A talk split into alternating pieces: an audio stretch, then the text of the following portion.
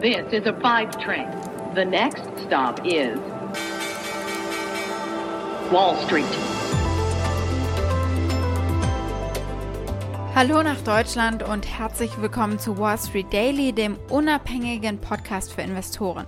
Ich bin Sophie Schimanski und zusammen schauen wir auf den ersten Morgen der neuen Handelswoche, wie üblich.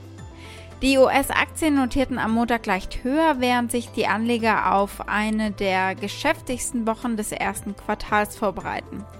Der Dow Jones legte etwa eine Stunde nach Handelstart 80 Punkte zu, der S&P 500 klettert um etwa 0,2% und der Nasdaq Composite um 0,3%.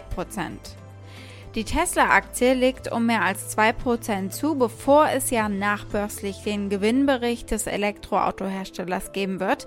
Über den sprechen wir später.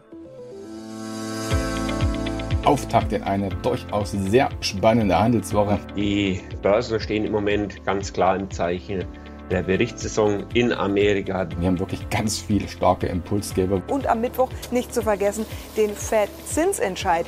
Da werden natürlich viele Anleger drauf schauen. Und äh, da ist man so ein bisschen abwartend, was da tatsächlich so rumkommt. Die Wall Street startet in eine Monsterwoche.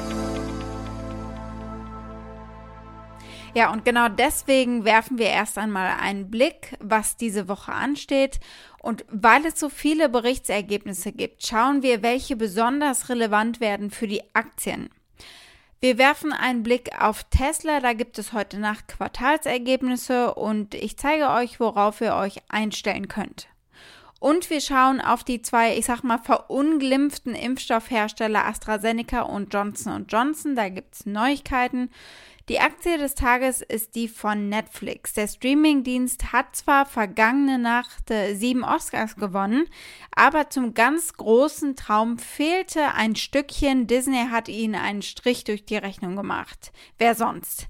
Das ist natürlich auch für Anleger relevant. Soweit die wichtigsten Themen der heutigen Ausgabe. Als Pioneer hört ihr die kompletten Folgen auf unserer Website thepioneer.de und in den gängigen Podcast-Apps. Wenn ihr noch kein Pioneer seid, könnt ihr euch auf unserer Seite anmelden. Damit unterstützt ihr unabhängigen Journalismus, haltet unsere Angebote werbefrei und ihr habt Zugriff auf alle Pioneer-Inhalte.